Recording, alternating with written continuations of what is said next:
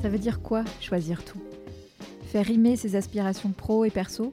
Faire des choix en conscience? Les réévaluer quand c'est nécessaire? Approfondir sa connaissance de soi? Agir là où on le veut et on le peut? Être en lien avec les autres? Bienvenue dans Les Équilibristes, le podcast qui vous aide à vivre l'équilibre des temps de vie qui vous convient en faisant des choix et de la place à ce qui compte pour vous. J'invite à mon micro des femmes, des hommes, des experts. Ensemble, on parle de ces sujets millefeuilles, connaissance de soi, carrière, famille. À la fin de ces conversations, vous aurez réfléchi, ri, pris du recul et surtout, vous aurez envie de vous mettre en action pour construire la recette qui vous convient. Je m'appelle Sandra Fiodo et je suis la fondatrice de Conscious Cultures, une société de conseil et de coaching qui vise à promouvoir une meilleure intégration des domaines de vie pour que carrière et vie personnelle se construisent ensemble, en harmonie. Si vous aimez les équilibristes, pensez à vous inscrire à ma lettre, numéro d'équilibriste, que j'envoie deux fois par mois pour partager réflexions, anecdotes et ressources sur les sujets que nous abordons dans le podcast. Le lien pour vous inscrire est dans les notes de cet épisode. Merci de votre écoute. Je me réjouis de faire avancer ces sujets avec vous. En septembre dernier, j'ai embarqué 7 personnes, femmes et hommes, dans un programme de groupe de 20 semaines que j'ai conçu dédié à la construction d'une carrière épanouissante en même temps qu'une vie personnelle riche. Le programme s'appelle En même temps pour cette raison. En 20 semaines, ils ont opéré comme une profonde mise à jour de leurs envies, de leurs rêves, de leurs ancrages, pour continuer à avancer dans la direction qu'ils ont choisie, dans le pro et dans le perso. Quand je leur ai demandé ce que le programme avait changé pour eux, ils m'ont parlé de leur meilleure connaissance d'eux-mêmes et de leurs aspirations, de leur plus grande conscience de leurs besoins, ils m'ont parlé des changements qu'ils avaient opérés, la reprise du sport, l'organisation de leur journée. Parfois de tout petits changements, mais aux grands impacts. Ils m'ont parlé de l'autocompassion qu'ils ont développée, du perfectionnisme qu'ils ont mis en sourdine et de la culpabilité qui leur a un peu lâché les baskets. Ils m'ont parlé des conversations importantes qu'ils ont eues avec leurs conjoints, conjointes, avec leurs amis, sur la base de ce qu'ils apprenaient et découvraient dans le programme. Et ils m'ont parlé du groupe, de ce groupe dont ils font désormais partie et sur lequel ils ont pu compter et pourront continuer à compter. Un groupe très divers, mais avec des envies et des motivations communes. On est début 2024, et c'est peut-être un moment où vous avez envie de tout ça pour vous. Vous vous posez peut-être des questions sur votre prochaine étape professionnelle. Vous avez peut-être envie de viser plus haut, mais avez peur de trop y perdre. Ou vous avez peut-être envie d'une pause que vous n'assumez pas vous qui avez toujours foncé. Je suis très heureuse de lancer une deuxième session à partir du mois de mars pour des personnes qui ont envie de s'investir dans ce programme aussi soutenant qu'ambitieux, au service de leurs aspirations pro et perso. Les groupes sont de taille réduite pour privilégier la qualité des échanges et des relations. Si vous avez envie de rejoindre cette deuxième promo qui démarre début mars, pouvez prendre rendez-vous pour un premier échange dans le lien en description de cet épisode ou directement sur mon site www.conscious culture au pluriel.com. Rubrique offre. Je me réjouis d'échanger avec vous et de vous accueillir dans le programme.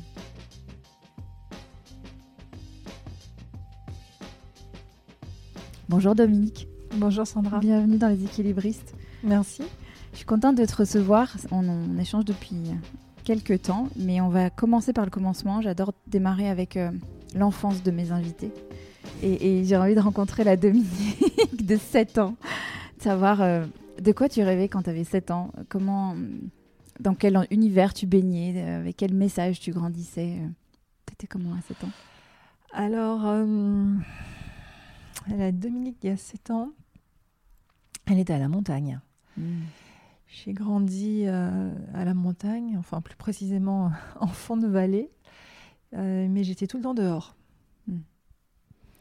J'étais tout le temps dehors et je des cabanes, des euh, beaucoup d'histoires dans la tête.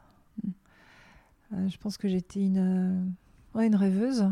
De quoi je rêvais alors là, je sais absolument pas. Tu voulais faire quoi quand tu serais grande? Tu te souviens de. Même si tu te poses cette question hein, d'ailleurs. Euh, ah, je voulais être euh, prof de gym comme papa. à 7 ans, c'était ça. 7 mm. ans jusqu'à euh, une bonne partie de l'adolescence. Ouais. Ouais, donc se dépenser physiquement, le mouvement. Ouais, c'est ça. Mm. Ok. Et, et, les messages autour de toi sur ce que ça voulait dire d'être adulte, de euh, de vivre, de travailler euh. Euh, Je pense que j'étais assez protégée de ça parce mm. que j'ai. Bah, d'abord, j'ai grandi dans un petit village. Mm. Euh, j'ai grandi dans une famille avec euh, des parents qui étaient profs, hein, mais pas les profs des matières classiques, mmh. parce que mon père était prof de gym et ma mère enseignait la couture. Ah ouais. Donc on était à la fois dans du manuel et, mmh. dans du plein air, parce mmh. que mon, père était fan de plein air et détestait le, le gymnase. Donc pour moi, je pense qu'à ce moment-là, l'entreprise, euh, ça voulait rien dire. C'était vraiment très très loin. Euh, on est aussi, euh, à cette époque-là, on est dans les années entre 70 et 80. Donc on imagine, voilà, pas de réseaux sociaux, un accès à la, à la télé assez cadré. Mm. Donc je pense que j'avais très peu de représentation du futur. Ouais. Tu étais dans ton enfance et puis. Ouais, j'étais dans mon enfance. Mm. Et c'était tout. Ouais, ouais. Et alors, si on avance un peu, tu as commencé ta carrière chez IBM. Tu ingénieur. Ouais. Tu as rejoint Octo euh, en 99 comme ingénieur d'affaires et tu es aujourd'hui directrice des opérations, COO, et Chief Sustainability Officer, donc directrice RSE. Et ton rôle de responsable RSE, il n'est pas là par hasard. C'est ça. Euh, et j'aimerais qu'on commence en parlant d'engagement. Euh, d'où te vient cet engagement pour le climat? On, s'en doute un peu vu ce que tu viens de répondre sur l'enfance, mais, mais d'où ça vient? Alors, euh, c'est difficile pour moi de répondre à cette question parce que je ne sais pas s'il y a eu un, un moment euh, fédérateur, je pense qu'il y en a eu plusieurs. Mhm. C'est une accumulation de choses. Alors, c'est effectivement mon, là où j'ai grandi, c'est fondateur mais j'ai pas du tout grandi dans un milieu particulièrement écolo. Mhm. Euh, on, voilà, on était dehors, on allait euh, marcher en montagne, ce genre de choses. Mhm. Euh, j'avais la chance aussi d'aller au bord de la mer mhm. l'été, parce que ma, du côté de la famille de ma mère, c'est la Bretagne. Donc j'ai tout le temps été dehors. Donc je, je pense qu'il y avait déjà ce, ce rapport au, à la nature et au vivant qui était une sorte de, voilà, de structure. Et puis, euh, je, un petit peu comme tout le monde, dans, il y a à peu près 10-12 ans, on a commencé à parler euh, de réchauffement climatique. Donc, j'ai un peu euh, regardé ça, j'ai un peu écouté. Et puis, moi, j'ai cette image aussi de la mer de glace hmm. qui, qui, fond. Donc, c'est aussi la, région où j'ai grandi.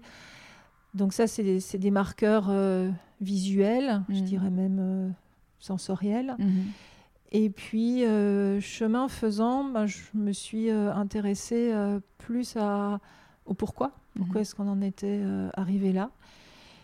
Et, et j'ai eu, je crois que j'ai eu un peu une crise à un moment donné, un peu de panique, parce que je suis tombée un peu par hasard sur toutes les théories de l'effondrement. Mhm.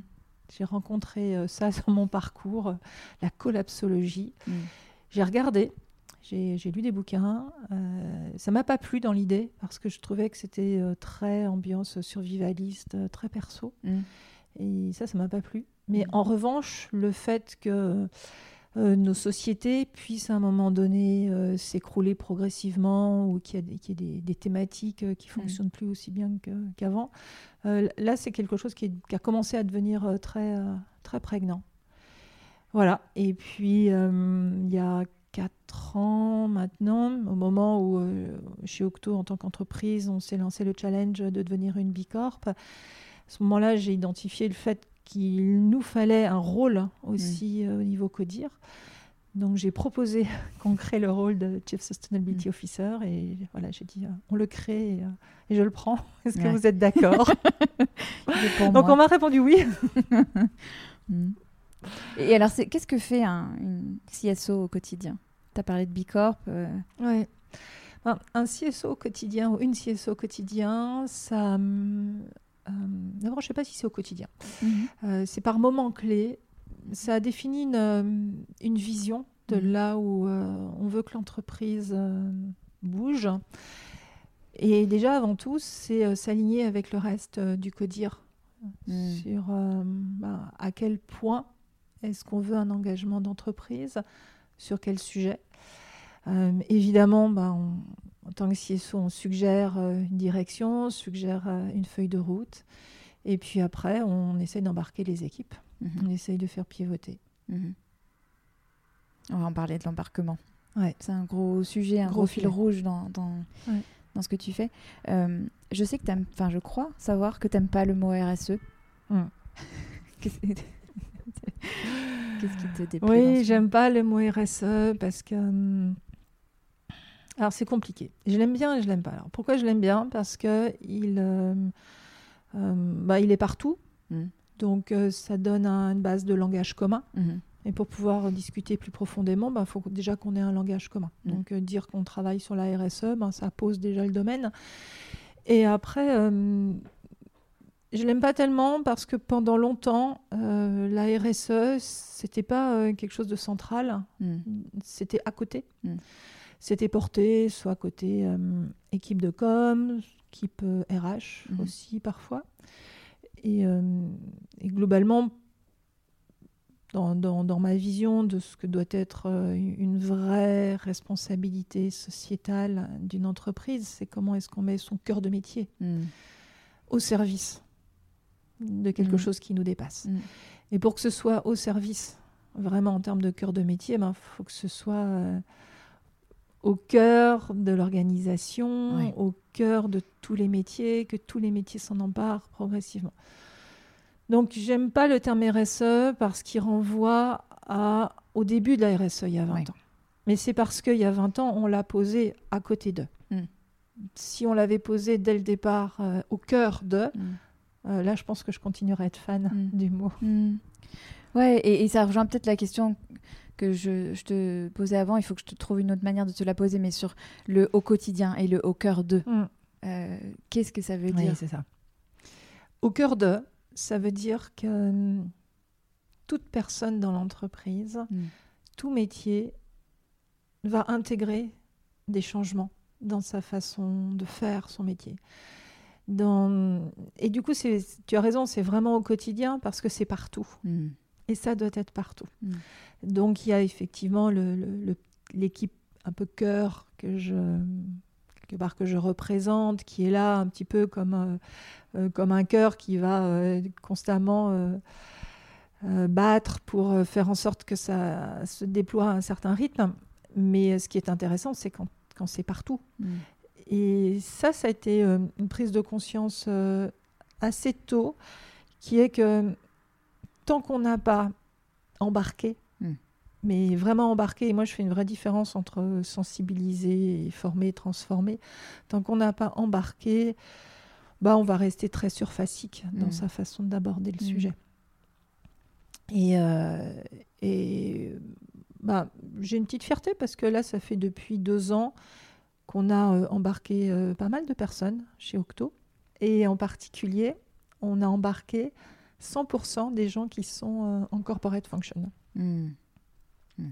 Et, euh, et, ça, c'est important parce que euh, embarquer 100% des, personnes, c'est-à-dire qu'on les a toutes formées et on a régulièrement des discussions avec ces personnes sur ce que ça change dans leur quotidien, là où elles doivent aller un petit peu plus loin à chaque fois. Et ben le message, il prend. Mm. Et on voit qu'il prend quand euh, les personnes commencent à vraiment prendre des initiatives. Mm. Euh, et, le moment ultime, c'est quand les initiatives arrivent et qu'on n'est même plus au courant. Donc là, on sait que c'est gagné. Ouais, ouais, ouais. c'est ça, ça, ça vit. Ouais, ça vit. Hmm.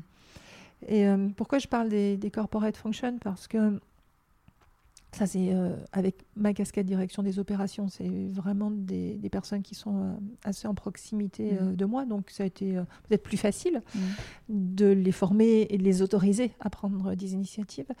Et puis, à côté, on a toutes les équipes de consultants.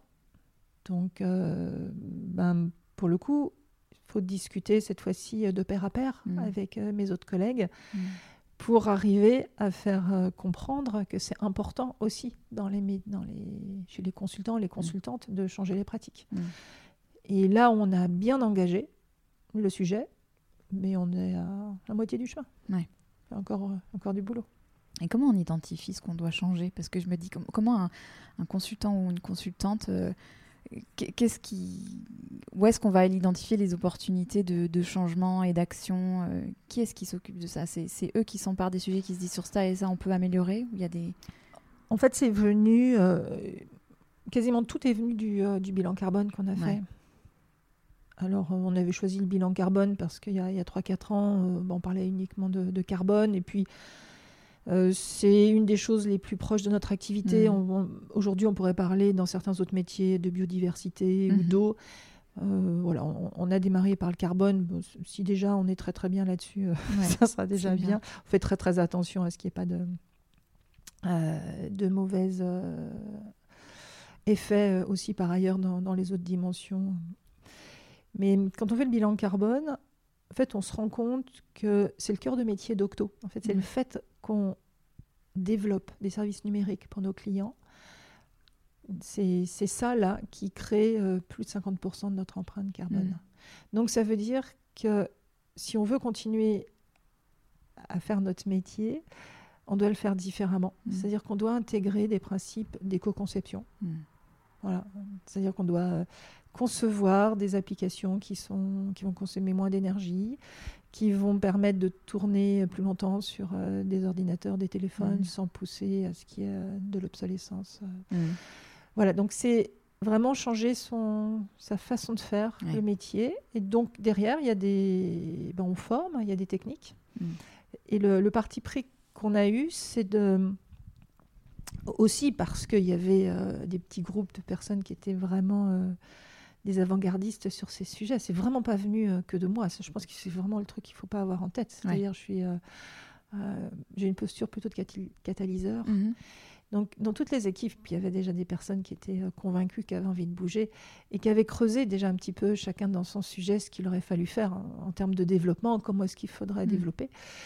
Et moi, mon rôle, ça a été de pousser ces personnes à mhm. créer des formations et à les donner, à les diffuser. Hmm. C'est quelque part, euh, bah, c'est un petit peu notre rôle quand on est euh, dans un codir, c'est euh, en capacité, même si je trouve ce mot est un peu particulier, mais c'est en capacité les, les, personnes pour qu'elles se saisissent d'initiatives qui sont top.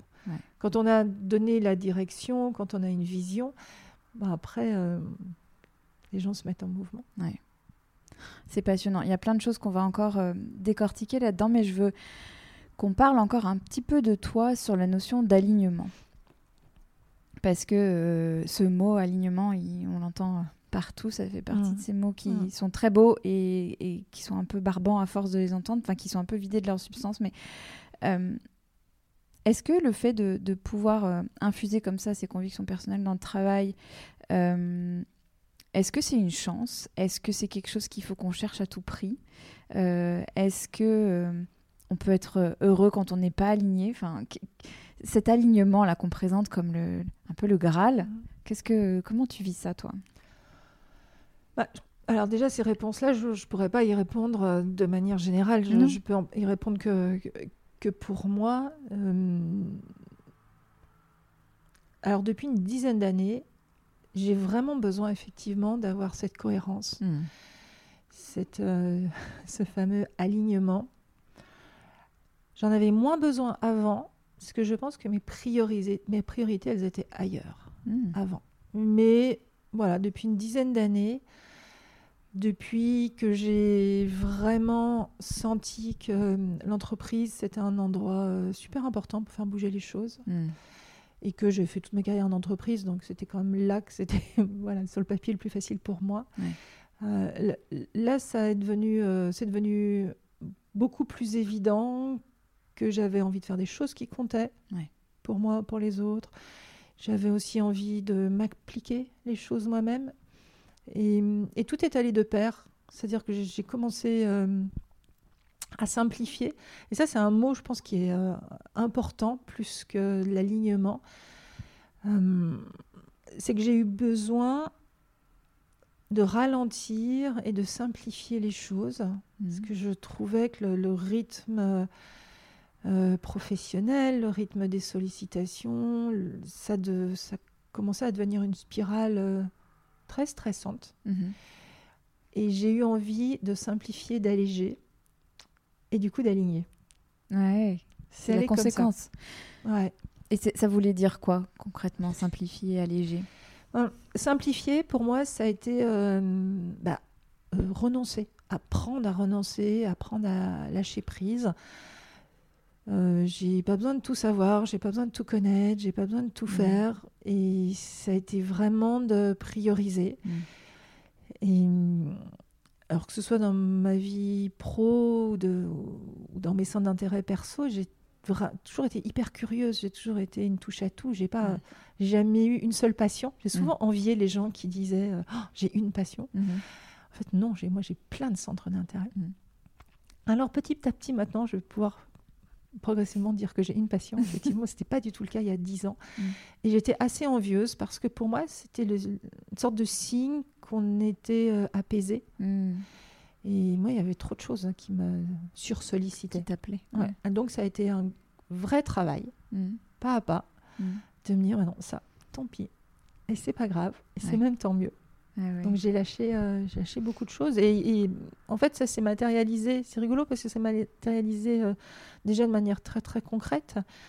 Euh, moi, j'ai eu un- une sorte de trop plein quand j'ai vu des placards qui débordent, Mm. quand j'ai vu des poubelles qui débordent. Mm. Et, et ça, très vite, c'est des choses, j'ai trouvé ça absolument insupportable. Euh, donc j'ai vraiment eu aussi ce travail sur euh, comment est-ce qu'on on se pose la question de, de quoi est-ce qu'on a vraiment besoin. Mm. Non, je suis loin d'être arrivée, donc c'est un chemin euh, Mm. progressif. Mais euh, plus j'allège, plus je me ressente sur les choses qui sont essentielles et, et plus je suis sereine Mm. et plus je suis percutante et voilà. Ouais. Et mieux je suis. Ouais. L'alignement, c'est la conséquence Ouais. de l'allègement. Ouais, c'est ça. Ouais. Et du coup, dans la, dans la vie euh, professionnelle aussi, je me suis dit, mais qu'est-ce qui, qu'est-ce qui est important pour moi? J'ai de l'énergie, j'ai de l'expérience. Mm. Je suis maintenant beaucoup plus près de la retraite que de mon début de carrière. Et je me suis posé cette question bah, au service de, Mm. de quel sujet, de quelle cause j'ai envie de mettre tout ce que j'ai eu la chance d'apprendre. Ouais. Ouais. Qu'est-ce que je fais de cette énergie? Ouais, qu'est-ce que je fais de cette énergie? Et, et j'ai pas envie d'en- m'encombrer de choses euh, voilà, qui font moins sens. Mm. Sur ton profil LinkedIn, tu mets euh, dans ton titre hein, euh, Born in PPM. Je ne connaissais pas, j'ai appris ça en. Ouais. Ce projet est extraordinaire. Alors raconte-nous. Alors, euh, Born in PPM, c'est euh, une jeune photographe qui est animatrice de la fresque du climat, qui a, elle a lancé le projet il y a un peu plus d'un an. Et euh, les ppm, c'est les euh, parties par million. Mm. C'est euh, l'unité de mesure du CO2 dans l'atmosphère. Et donc, c'est quelque chose qui euh, n'arrête pas de croître. Mm. Et elle a eu l'idée de proposer aux personnes de définir leur année de naissance, non pas par une année calendaire, mais par le taux de ppm Mm. euh, qu'il y avait euh, dans l'atmosphère au moment de la naissance. Donc, c'est Mm. pour ça que ça s'appelle Born In. Mm. Donc, moi, 321 euh, ppm. Et elle propose qu'on s'écrive ça sur une partie du corps et elle prend des photos. Voilà. Et c'est- frappant parce que c'est c'est vraiment tout ce que tu évoques finalement depuis le début, c'est ce côté euh, quel est le prisme par lequel je regarde les choses. Euh, pourquoi parler en année calendaire alors qu'il y a peut-être une urgence ailleurs ou un, un prisme ailleurs Ouais. Et j'ai trouvé ça intéressant que tu mettes ça dans ton, dans ton profil LinkedIn. Et, et- et autre chose que j'ai trouvé en cherchant sur ton profil LinkedIn, tu parlais de... Tu dis j'aime le numérique et j'aime le vivant. Parce que Octo, c'est une boîte... euh, Des numériques. de numérique. et, et donc il y a cette question de la cohérence dont on parle Ouais. depuis tout à l'heure, mais ouais, vas-y. Elle est compliquée. Ouais. Elle est très compliquée parce que le, le numérique, c'est à la fois quelque chose de, de virtuel, Mm. de plus en plus virtuel, mais aussi de plus en plus matériel. Et c'est d'ailleurs une des grosses difficultés, c'est parce que pour euh, avoir accès à, à tout ce qu'on fait Ouais. au quotidien dans le cloud, c'est qu'il y, a des- il y a des énormes data centers euh, qui sont, eux, très matériels, qui consomment énormément de ressources, énormément d'eau, énormément d'électricité. Et en fait, l'impact du numérique, il, il vient en, en partie du fonctionnement de ces, euh, de Mhm. ces gros systèmes. Ça vient énormément aussi des, des écrans qu'on utilise, Mhm. hein, que ce soit les Mhm. téléphones, les portables, les grands écrans télé, ce genre de choses. Euh, mais donc, du coup, c'est très matériel et c'est euh, euh, métallique. hein. donc, on, on est loin du vivant. Et moi, aujourd'hui, c'est vraiment, ça fait partie de mes grands questionnements. C'est-à-dire que quand on est des experts de numérique, comme on peut l'être chez Octo, c'est au service de quoi on met ce numérique-là? J'ai toujours une, euh, une phrase euh, caricaturale, mais, mais je trouve que c'est important aussi de temps en temps. La caricature, ça mm. aide. Est-ce que cette, cette expertise numérique, est-ce qu'on la met au service de la détection très en amont de départs de feux de forêt? Mm. Est-ce qu'on la met au service de la détection de tumeurs euh, très en amont? Donc à des moments où on peut encore agir. Est-ce qu'on la met euh, au service de bâtiments? Parce que du coup on peut euh, chauffer les bâtiments quand il y a des gens et mm. moins les chauffer quand il n'y a personne. Au service de quoi est-ce qu'on met cette expertise numérique? Ou attention, caricature, est-ce qu'on met euh, cette euh, expertise numérique pour euh, ben, aider massivement l'exploration pétrolière pour trouver les, mm. nouveaux gisements Est-ce qu'on met pour optimiser les sites e-commerce au mm. moment du Black Friday mm. Et aujourd'hui, on est à, un moment où c'est vraiment une prise position très personnelle euh, la finalité du numérique. Euh, on se doit de l'interroger.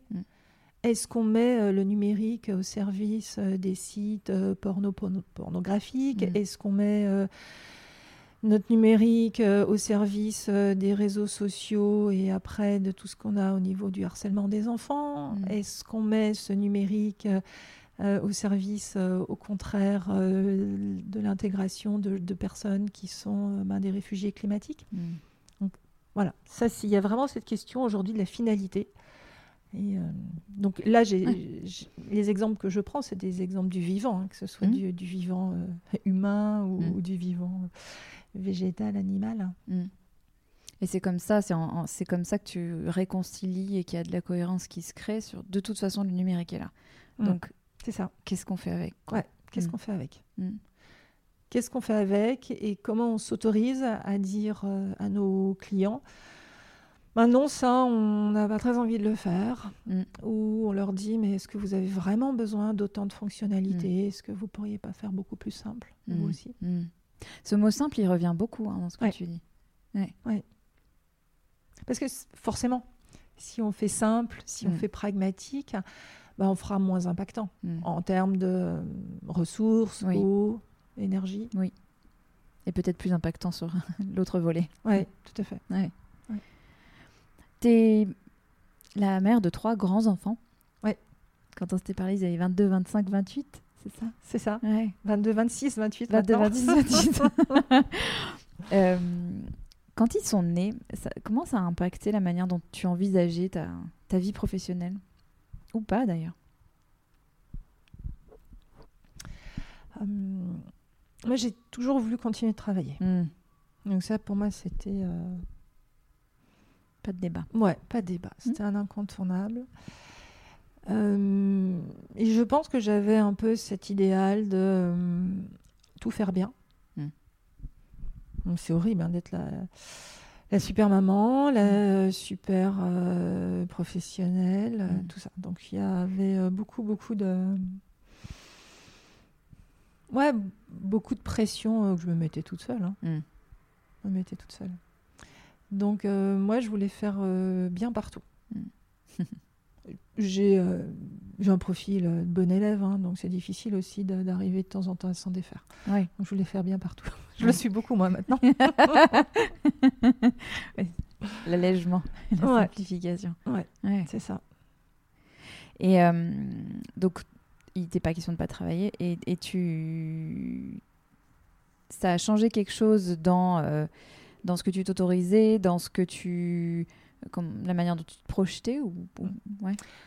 au début ça m'a je ne m'autorisais pas à changer d'entreprise parce que je trouvais que l'environnement dans lequel j'étais était euh, euh, facile pour une jeune maman, mhm. pratique. Mais petit à petit, au fur et à mesure des années, ce que je faisais me satisfaisait plus du tout, me nourrissait plus du tout. Et je me suis rendu compte à un moment que ça allait euh, bah, m'impacter globalement parce que c'est compliqué d'arriver euh, au travail et on y passe quand même pas mal de temps mmh. et que ça me nourrissait pas assez. Et euh, là, j'ai décidé de changer. Mmh. C'est comme ça que tu es venue chez Octo Ouais, c'est comme ça que je suis venue chez Octo, tout à fait. Avec l'idée de, d'agir autrement de... Oui, l'idée d'agir autrement. Et puis, euh, bah, j'ai aussi appris à me connaître. C'est-à-dire que hum, j'ai plus un profil. Euh, j'ai besoin d'être j'ai besoin d'être libre, j'ai besoin d'être autonome, j'ai besoin de prendre des décisions, j'ai besoin de. Enfin voilà, c'est des choses que je sais faire. Et quand je suis arrivée chez Octo, c'était une, toute petite boîte. Mm. Donc euh, voilà, on a très vite beaucoup de responsabilités et, euh, on fait avancer les choses. Et être un maillon exécutif dans une chaîne beaucoup plus importante, ben, c'est pas mon profil. Mm. j'ai euh, j'ai attendu longtemps, enfin, pendant longtemps, j'ai pas voulu l'accepter, le comprendre que j'étais pas bien à ma place. Mm parce que je me disais c'est quand même bien pour une euh, maman euh, d'être dans mm. un grand groupe. Ben non, ça ne me rendait pas suffisamment heureuse pour mes enfants, pour moi. Donc euh, j'ai bougé. Et là aujourd'hui, tu, tu, me parlais de ta fierté de, et, de la manière dont vos réflexions, vos conversations d'adultes maintenant te nourrissaient. Oui, c'est. J'aime beaucoup les avoir vus grandir.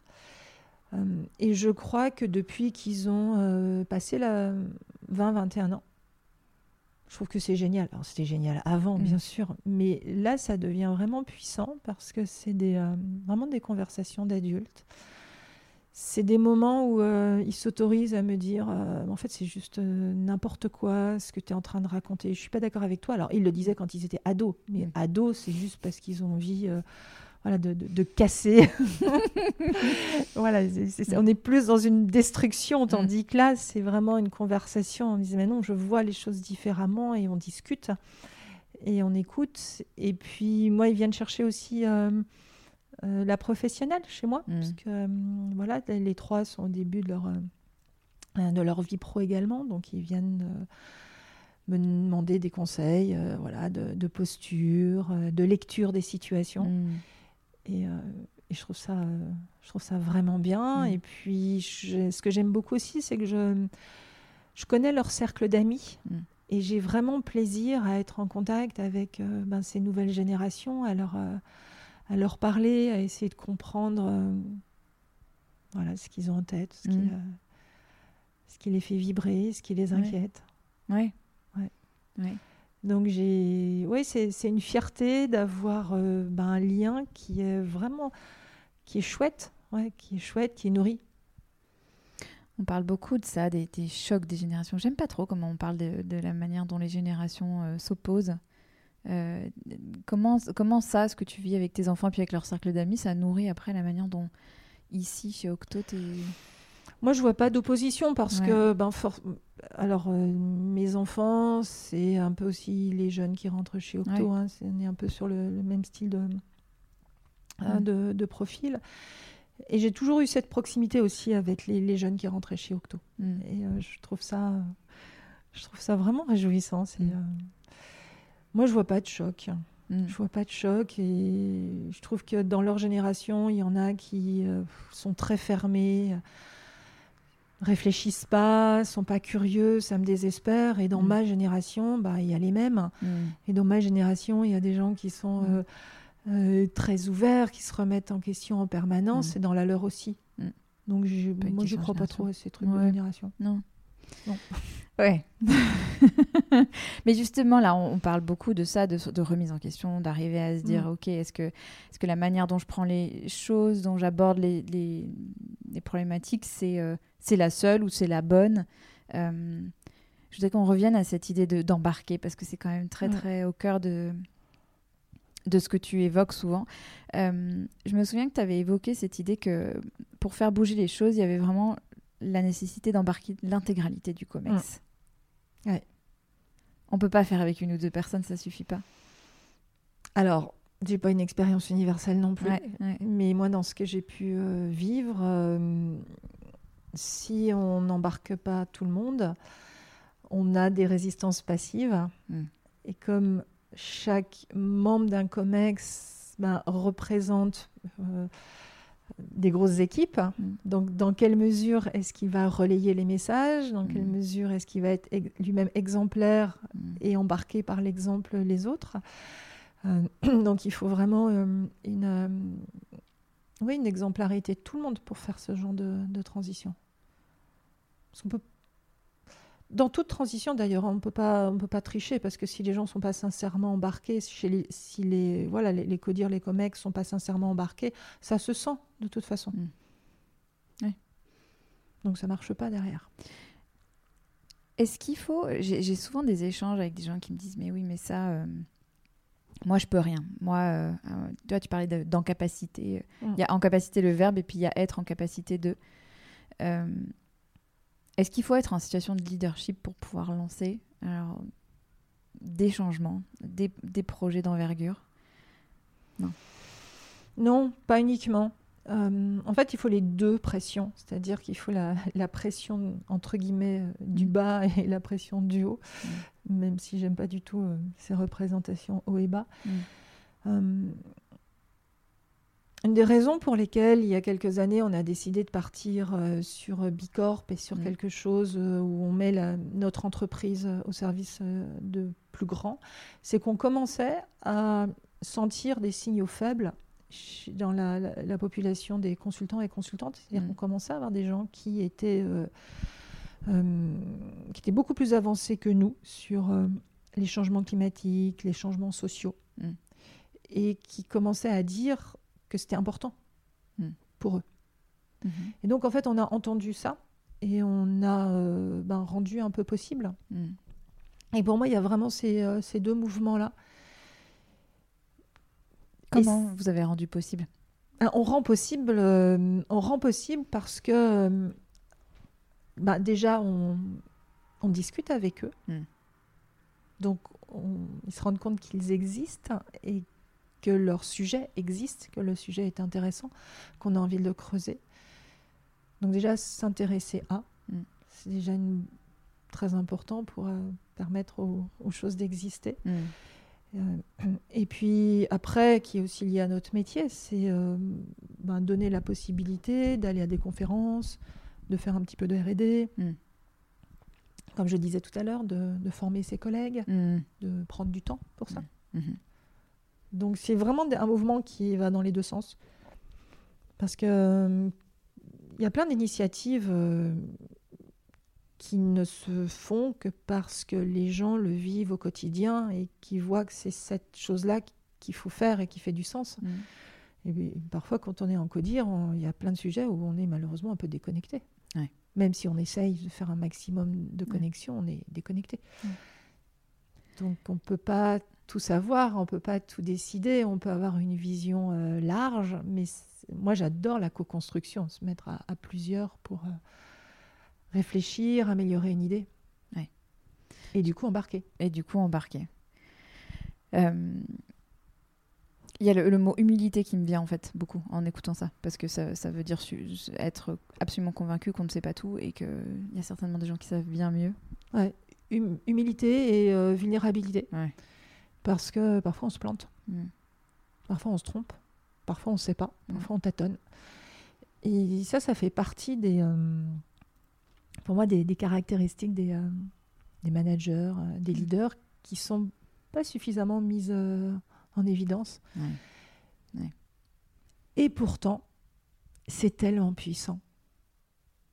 C'est tellement puissant quand parfois on dit à ces équipes, alors là, je sais pas. Mm. Je sais pas ce qu'on doit faire, je sais pas ce qu'on va faire. Et on y réfléchit ensemble. Mm-hmm. Il y a, hum, ça crée quelque chose. C'est un message, c'est un message d'honnêteté, c'est un message de transparence, c'est un message qui, euh, euh, qui appelle sincèrement à l'intelligence collective. On peut pas tout savoir mm. et puis on peut se tromper. Mm. voilà, c'est ma façon d'être euh, avec mes équipes et ils le savent et ils le ressentent et je crois qu'ils l'apprécient. Oui, bah, je pense que ça, ça embarque. c'est ce qui permet d'embarquer aussi. Oui, c'est de, ouais, euh, Et cette image d'embarquer, je la trouve tellement belle. C'est vraiment littéralement ça, c'est mettre des gens dans une mm. barque et, et, ramer ensemble. Ouais, c'est ça. et ramer ensemble. Ouais. et c'est vraiment l'esprit de ramer parce que bah, parfois on sait pas trop où on va. Parfois c'est une galère. ouais, c'est ça. Oh, si on veut rester dans. Le... On peut filer la métaphore. Dans la même métaphore. Et puis, euh, et puis on est tous dans le même bateau. Et euh, ça c'est important. C'est pour ça que souvent euh, j'entends autour de moi, euh, on sensibilise au changement mm. climatique, on sensibilise aux enjeux. Et moi, je dis, mais, oui, ok, mais, mais vous arrêtez surtout pas là. Mm. Surtout pas là. Parce que tant qu'on n'a pas regardé au quotidien, dans son métier, dans sa façon de le faire, dans, son geste quotidien, tant qu'on n'a pas été le questionner, ça sert à rien. Parce que sensibiliser, ok, on va comprendre, mais c'est pas mis en action. Oui. Ouais.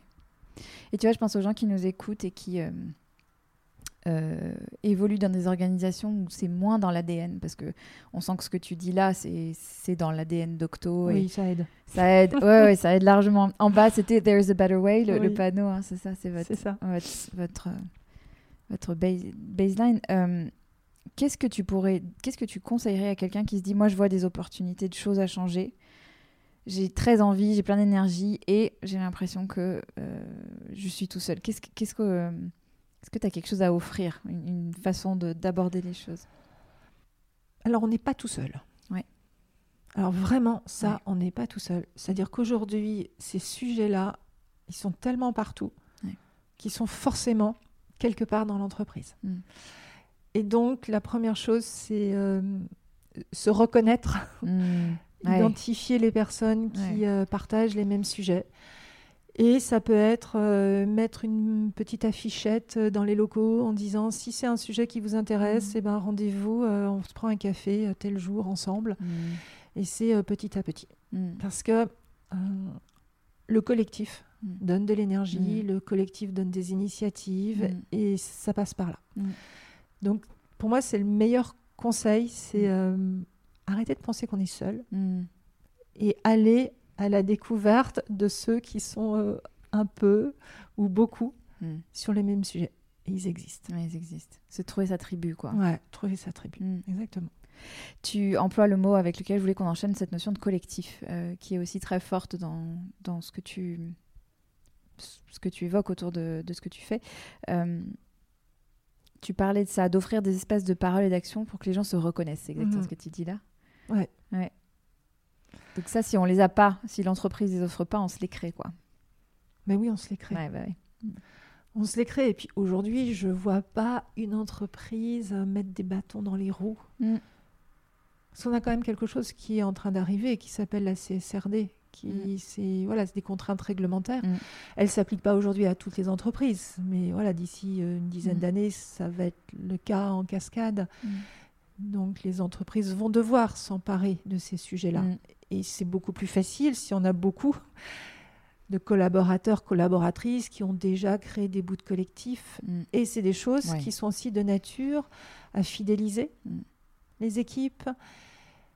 Et aujourd'hui, euh, moi, je pense qu'il n'y a pas beaucoup de chefs euh, d'entreprise qui n'aient pas envie de fidéliser, qui n'aient pas envie, euh, qui aient un peu plus d'appartenance, de sentiment d'appartenance. Mm. Ça, c'est fédérateur. Ça, c'est fédérateur. Et euh, tu parles souvent de prendre soin du collectif. Et ça, ça m'intéresse que tu nous expliques ce que tu veux dire par là. Parce qu'en plus, le collectif, on peut le voir à plein d'échelles. Mm. Donc, euh, concrètement, ça veut dire quoi prendre soin du collectif? Comment on s'y prend? Alors, lui donner l'espace. Mm. Et ça peut être un espace euh, physique, ça peut être du temps, Hmm. un espace-temps. C'est-à-dire euh, autoriser qu'un collectif prenne euh, une demi-heure, une heure sur un temps de travail hmm. autre. Hmm. Voilà, c'est autoriser ça. Alors c'est idéal si dans l'ADN de l'entreprise, il n'y a même pas besoin de demander euh, la permission. Mais si l'ADN n'est pas là on a un collectif qui dit mais on a, on a cette initiative, euh, est-ce qu'on peut? Ben oui, c'est dire oui. Mm. C'est, tout ce qui est du domaine de la prise d'initiative. alors c'est pas uniquement valable pour pour ces sujets d'engagement, hein. ça peut être pour d'autres types d'innovation. Trouve que quand on a une petite équipe qui a envie de travailler mm. sur un sujet, de le creuser. Voilà. Donc prendre soin, c'est dire oui à ce qu'ils viennent proposer. Et puis c'est parfois euh, même les challenger un petit peu plus. Je prends juste un petit exemple. Euh, on a une petite équipe de trois personnes il y a quelques années. Je vais prendre l'exemple de l'espace qui est venu voir en me disant on aimerait bien dans les locaux avoir un endroit pour faire un peu d'affichage sur ces sujets-là qui sont importants pour nous. Euh, est-ce que tu es OK Je leur ai dit mais oui, je suis OK. Je dis mais je vais pas vous autoriser un petit espace dans un coin. Vous prenez la cafette. Mm. Et donc en fait, la une de nos deux cafétérias est devenue euh, un espace qu'on a nommé euh, l'espace Octo s'engage. Mm. Et là, il y a régulièrement des événements, des affichages. Mm. Donc, prendre soin du collectif, c'est aussi ben, leur permettre d'aller encore plus loin mm. dans les idées qu'ils ont. Mm. Donc, après, c'est une, spirale positive. Ouais, et c'est intéressant. Moi, je, l'entends aussi beaucoup de la part en ce moment de mes clients qui, euh, qui sentent qu'avec euh, avec le, télétravail, avec euh, nos modes de travail plus éclatés, ils ont du mal à faire vivre le collectif. Ils ont parce que certainement qu'on n'y a jamais accordé l'attention nécessaire. Mhm. On a été confinés, on a tous mhm. euh, télétravaillé, puis après c'est resté comme ça. Euh, et ça aussi, prendre soin de ce collectif-là. Euh, qu'est-ce que, est-ce que tu as des choses que tu, qui sont mises en place ici, des, des exemples, des choses que tu trouves pertinentes, efficaces? Ah, Le télétravail, c'est très très compliqué. Hein. Ouais. Donc euh, un collectif en télétravail, euh, moi je, reste à, penser que si le collectif c'est pas euh, construit en, présentiel, mm. en vrai, dans la, même vie, dans la vraie vie, mm. où on commence à discuter autour d'un café, et puis on, a aussi tout toutes ces choses qui passent quand on discute et où on n'a pas un écran interposé. Je mm. pense que le collectif, il doit déjà existé en concret. Mm. Et après, effectivement, on, peut le faire vivre euh, de manière euh, plus, euh, plus virtuelle. faire vivre un, collectif, c'est aussi lui donner la possibilité de se nommer. Mm. Donc, mm. ils, se donnent leur nom. Est-ce que c'est une tribu? Est-ce que c'est un collectif? Est-ce que c'est une communauté? Et, et, leur donner un coup de projecteur. C'est-à-dire qu'on a de la com interne, on a de la com externe, Ici, par exemple, là encore, c'est l'ADN de l'entreprise, mais euh, faire un article de blog sur l'émergence d'une équipe, sur les convictions, le savoir-faire d'une équipe, là, ils n'ont pas besoin de demander la permission, ils font mm. leur article de blog. Mm. Mm. On est vraiment sur des logiques qui sont, euh, je dirais, du, management très pragmatique. C'est faire en sorte que les initiatives, elles arrivent, elles émergent. Euh, ça veut dire créer un environnement de confiance. On est sur des fondamentaux de management. c'est pas particulier euh, au, sujet engagement. Non, et puis ce qui me frappe, c'est la, simplicité. On y revient. J'ai pas fait exprès. Mais en fait, euh, bon, voilà. C'est juste créer de la place, quoi. Que ce soit dans le temps, dans l'espace, dans même le mental. Et la poche de, bah oui, là, en fait, c'est à explorer, c'est à, mm. aller voir. Ça veut dire quoi pour toi l'équilibre vie pro vie perso? Ça t'évoque quoi? Euh, hmm. On en a discuté tous les deux. Oui, moi j'ai même. On n'aime pas, on pas trop ce, on n'aime pas trop ce terme. Euh, alors j'ai envie de dire que l'équilibre vie pro perso, il est là quand en fait la question elle se pose pas. C'est-à-dire hmm. que euh, on est suffisamment nourri, on est suffisamment serein, qu'il y a un équilibre global hmm. qui se pose. Alors, euh, est-ce qu'on est nourri parce que l'on fait professionnellement ou personnellement? Euh, Et, une raison pour laquelle aussi j'aime pas ce mot-là, c'est que euh, j'ai conscience, par euh, ben, la formation que j'ai eue, les métiers que j'ai eus, je, suis dans une position privilégiée. Mm. Donc, euh, je ne mets pas des heures pour rentrer chez moi. Mm. Voilà. Euh, ça n'a pas été compliqué financièrement de faire garder mes enfants quand ils étaient petits. Voilà, donc c'est pas difficile, donc j'ai énormément de chance. Voilà, donc. Ouais. Merci de reparler de cette notion de privilège qui est importante dans ce sujet-là. Ouais.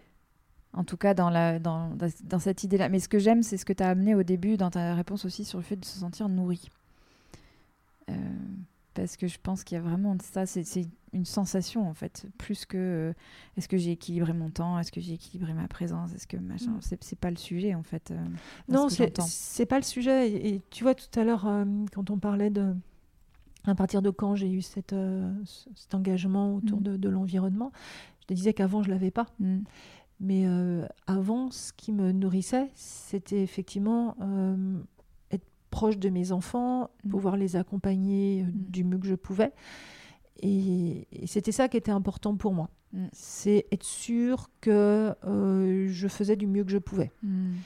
Et que j'avais suffisamment de temps pour ça et, que j'avais euh, suffisamment d'énergie. Et cette énergie, elle me venait de ce que je faisais euh, professionnellement. Parce que si professionnellement, euh, j'avais été à plat en termes de morale, j'aurais pas eu pu être une maman aussi joyeuse que j'aurais mm. aimé l'être. Mm. Voilà. Donc c'est vraiment qu'est-ce qui fait qu'à un moment donné de sa vie, on se sent bah, suffisamment nourri. Quoi. Ouais. Ouais, c'est ça. Et, et, ça rejoint tout ce que tu évoquais aussi sur le fait de faire des choix. Euh, que tout rentre pas. Ouais. Ah oui, non, tout rentre pas. Contrairement à ce qu'on essaie de, de croire. Mais euh, d'accord. Euh, justement, autour de ces questions d'équilibre vie pro-vie perso, il y a des sujets de flexibilité, d'égalité professionnelle évidents. Euh, comment est-ce que Octo s'engage là-dessus? Qu'est-ce que fait Octo par rapport à ça?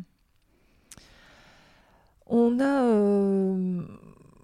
on a depuis quelques années poussé le sujet de la parentalité mm. assez loin. C'est des choses qu'on ne faisait pas avant. Mm. C'est-à-dire que, par exemple, il y, a beaucoup d'accompagnement des jeunes parents. Mm. Euh, on a mis en place un système de, crèches collectives, hein.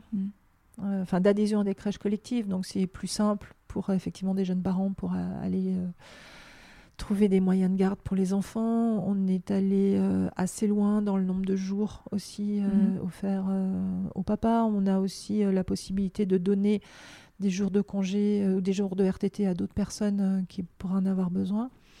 Donc on a pris ce virage. On ne l'avait pas vraiment spontanément au départ. C'est un virage qu'on a pris il y a 5-6 ans. Mhm. donc ça, on, on, le fait. On a, on a une équipe euh, qui travaille euh, sur, euh, on appelle cette équipe le, Dev RH pour mhm. le développement RH, qui s'occupe de, de, proposer aussi des possibilités de faire du sport facilement. des possibilités d'avoir accès à des, à des spécialistes, à des webinars, par exemple. Il y a, on a beaucoup de webinars sur la petite enfance. on a aussi des choses qui, qui viennent interroger le stress qu'on peut avoir. Donc, mhm on met pas mal de, de contenu et d'experts et à, à, disposition. Même si aujourd'hui, je trouve que là, il y a une. Je ne sais pas si c'est le contexte économique, euh, le contexte géopolitique dans lequel euh, on vit. On a quand même une augmentation de, de personnes en surmenage. Mm. Mm. Et je discute avec d'autres collègues dans d'autres entreprises, euh, c'est pas uniquement le fait d'Octo. Et, et, pourtant, on a, on a un ADN particulier, il y a de la confiance, il y a beaucoup de choses qui sont en place. Et malgré tout, il y a une, une augmentation de la fatigue. Et on n'a pas les clés. Donc voilà, donc on a aussi euh, des pratiques managériales qui font qu'on est euh, très à l'écoute. Mmh. Oui, ouais, mais rien que ça. Mais c'est un sujet, euh, voilà, on parlait d'humilité, mm. euh, qu'on n'a pas réussi encore à craquer, mm. parce qu'on euh, on a le même taux, je pense, de personnes fatiguées, en arrêt maladie, mm. que d'autres dans notre secteur. On n'a pas encore trouvé la martingale. Ouais. Ouais, et je, pense que tu as raison quand tu parles de, du contexte qui joue euh, énormément. Et on en, on en, parlait en off, en intro, hein, mais moi je le constate aussi chez. Euh, j'accompagne des gens de, de, tout un tas de secteurs et d'industries, et le constat est le même qu'on soit chirurgien, mm. oncologue ou dans la finance. Quoi. Donc il y a un truc aussi aujourd'hui, mm. certainement lié aussi au au monde numérique dans lequel on vit. Là, je, me suis amusée mm. à compter dans le métro les gens euh, qui étaient sur leur téléphone portable. Pas, pour, pas dans une posture de jugement et tout, mais vraiment par curiosité. Plus de la moitié sont le nez dans leur téléphone euh, en attendant le métro. Et ça, ça, ne peut pas ne pas avoir d'impact. Enfin, c'est pas possible. On n'a mm. jamais d'espace de mm. mou, justement. Euh, et puis on a, on a aussi une sollicitation physiologique, même si c'est vraiment un domaine que je ne connais pas, mais euh, les yeux, le, cerveau qui est tout le temps en, activité. Mm. Donc. Euh, mm. Ouais, et justement, alors toi, je sais que tu, tu, aimes partager ta vie aussi entre Paris, là on est en plein cœur de Paris, euh, et la campagne. C'est la montagne, la campagne La Bourgogne, ouais, la sud de la Bourgogne, ouais, la campagne. La campagne. campagne ouais. ouais. Bah, j'ai aujourd'hui cette chance, on, mhm. parlait de, de mhm. privilège tout à l'heure, donc oui, j'ai ce privilège de pouvoir être euh, à la campagne, les mains dans la terre, mm. euh, dans des endroits où il y a du silence. Mm. Et c'est euh, c'est assez amusant parce que j'avais une discussion avec quelqu'un qui me disait, mais tu dois écouter un nombre de podcasts incroyables quand tu te promènes ou quand tu jardines. je ah, mais non, mais surtout pas. surtout pas. Je dis, moi, je j'écoute rien. J'entends le vent, j'entends les insectes. Je laisse mon, mon esprit euh, mm. divaguer et, euh, et j'ai besoin de plus en plus de ces moments où euh, mm. je me reconnecte vraiment mm. Au vivant. Alors, Mm. On entend parler de ça en permanence, donc ça fait peut-être un peu bizarre. Mais moi, je le, moi, je le vis, j'en ai besoin. Mm. J'en ai besoin. Mm. Parce que c'est plus simple. C'est plus simple. Ouais. Mais, mais c'est quand même, je trouve, le, sur les sujets sur lesquels je travaille, je, euh, vois beaucoup d'entreprises euh, s'affairer à, rajouter des choses, tu vois, à rajouter des applis, à rajouter mm. des trucs euh, pour monitorer, pour mesurer, etc. Alors qu'en fait, les, clés, elles sont souvent dans le qu'est-ce qu'on peut faire en moins? Qu'est-ce qu'on arrête? Qu'est-ce qu'on arrête? À quoi on renonce? Et, qu'est-ce qu'on lâche? Et mm. qu'est-ce qu'on qu'est-ce qu'on autorise comme espace aussi mm-hmm. de, de, conversation, d'échange, de tout ça.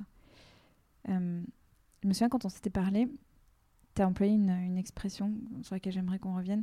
Tu m'as parlé de futur joyeux quand même. c'est ce quand même qui m'a interpellée. Comment. Euh, qu'est-ce que ça veut dire pour toi, les futurs joyeux quand même? Euh,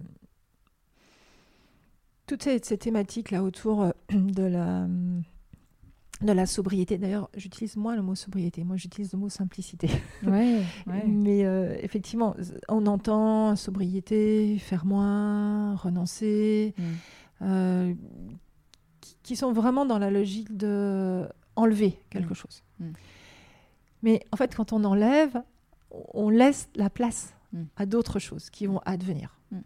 Toi, tu fais moins de réseaux sociaux, mais tu vas peut-être faire euh, plus de jeux collectifs. Mm, mm. tu vas moins euh, te mettre devant la télé euh, avec ton conjoint le soir, et tu vas peut-être te dire tiens, ben, ce soir, et si on sortait un jeu de cartes Voilà. Et, et, en fait, j'essaye maintenant d'être, quand j'en parle, d'être toujours sur le, par quoi est-ce qu'on remplace Et il y a, y a quelqu'un qui, euh, qui parle beaucoup de ça, alors pour les entreprises et pour les mhm. personnes, quelqu'un qui s'appelle Alexandre Monin.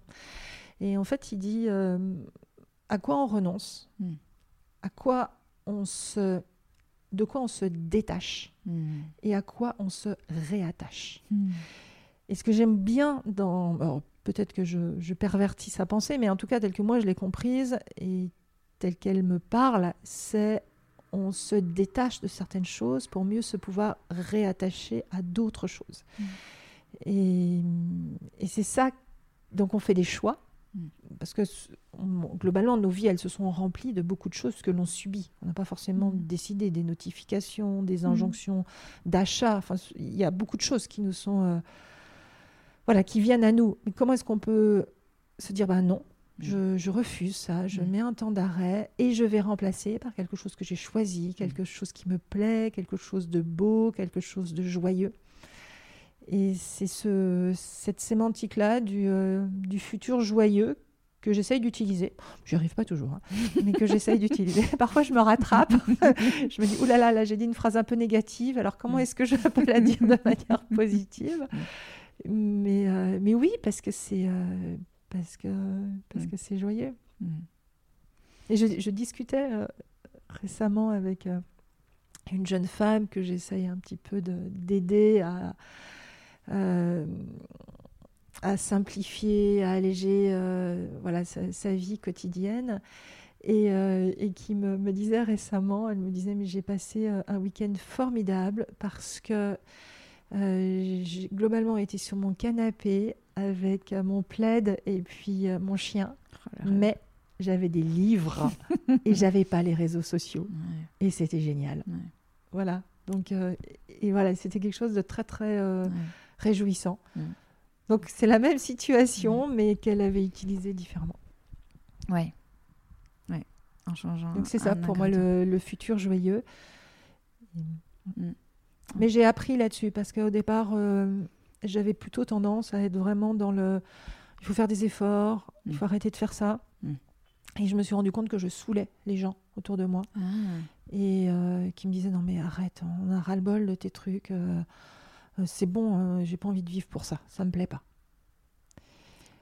Et, et là, je me suis rendu compte que j'étais pas du tout dans la bonne direction, dans ma bonne façon de, de communiquer. J'étais dans la bonne direction, on va dire, des, des sujets, parce que je les connais les sujets, mais j'en parlais pas du tout bien. Toujours dans l'idée d'embarquer. Ouais, toujours, qui, toujours pour qui est embarquer. désirable en fait? Ouais. Qu'est-ce que. Et, euh, et, et là-dessus aussi, qu'on parlait tout à l'heure de- d'embarquer des COMEX, hum, c'est compliqué de savoir dans un collectif COMEX quelles vont être les portes d'entrée du Mhm. changement. Mhm. Parce qu'il y a quelqu'un qui va être sensible, parce qu'il va se dire euh, Ouh là là, les générations futures, euh, mes enfants, mes petits-enfants, euh, est-ce qu'ils vont arriver à vivre dans euh, voilà, un pays qui va être à 45 degrés constamment? Il y a des gens qui vont être sensibles à ça. Mm.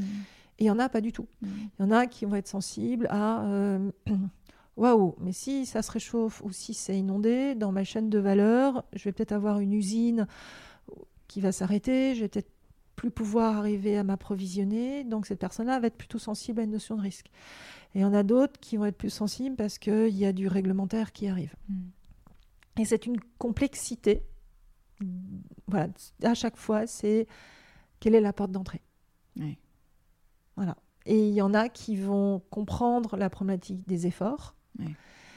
Et il y en a qui vont surtout pas adhérer à ça. Et qui vont plutôt avoir besoin d'une euh, projection qui est euh, joyeuse, positive. Et il y a tous les cas de figure. Comment tu déclines ton sujet euh, Voilà. pour, pour qu'il y ait plusieurs clés Et pour parler à tout le monde. Ouais, c'est ça. Et sans jugement. Mm. Hmm. Et là aussi, j'ai appris parce que j'ai commencé par me planter avant de me rendre compte que je ne le faisais pas correctement. Mm. Mm. Ouais, et alors, c'est rigolo, on en a parlé en off avant et, et je l'avais lu sur toi. Tu t'es formé au coaching. Oui. Comment ça a nourri tout, tout le reste, euh, cette formation-là et, et- et ta manière d'appréhender les choses aujourd'hui? Ah, ça nourrit, euh, ça nourrit euh, incroyablement. C'est-à-dire que j'essaye Mm. au maximum de poser des questions, de faire réfléchir quand je suis en interaction avec quelqu'un. Mm. J'essaye au maximum euh, de ne pas le- donner des conseils. Mm. Parce que lorsqu'on chemine par soi-même, ben, c'est plus durable, c'est plus puissant. Euh, donc le coaching m'a appris à ça. Mm. m'a appris ça. Le coaching m'a appris à poser des questions. Euh, Le coaching m'a aussi appris à m'inscrire dans un temps beaucoup plus long. Parce qu'il faut du temps. Pour changer. Il faut accepter que ben voilà, on va pas bouger, que c'est un chemin et que chaque petit pas est déjà bon à prendre. Ouais, ça, ça m'a appris ça. Mm. Mm. Bon, je discuterai bien des heures avec toi, Dominique, mais j'ai une dernière question pour toi, pour aujourd'hui en tout cas. je voudrais savoir de quoi tu es fière. Ah, moi aujourd'hui, je suis fière, euh, je suis fière de ma sérénité. Mm. Voilà. Je suis fière de ça.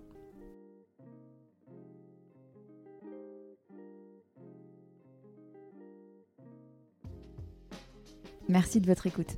Pour continuer à explorer le sujet de l'équilibre des temps de vie et vous mettre en action pour trouver ce qui fonctionne bien pour vous, vous trouverez des tas d'épisodes et d'articles sur mon site www.leséquilibristes.com. Si vous aimez le podcast, si ce travail vous est utile, il y a plusieurs moyens de le soutenir. En vous abonnant sur votre plateforme d'écoute préférée pour être notifié des épisodes qui paraissent et en laissant une note et un commentaire. Vous l'avez entendu 50 fois ça, hein. mais ça compte vraiment. Ça permet de rendre le podcast plus visible et donc disponible pour de nouvelles personnes qui peuvent le découvrir. Vous pouvez partager un épisode avec quelqu'un à qui vous voulez du bien. Et vous pouvez aussi visiter mon site www.conscious, du 6 culture au pluriel.com consacré à mes accompagnements en entreprise et en coaching individuel et de groupe. Vous pouvez aussi m'y laisser un message si vous voulez me suggérer une thématique ou inviter pour un prochain épisode. Rendez-vous mercredi dans deux semaines pour un nouvel épisode.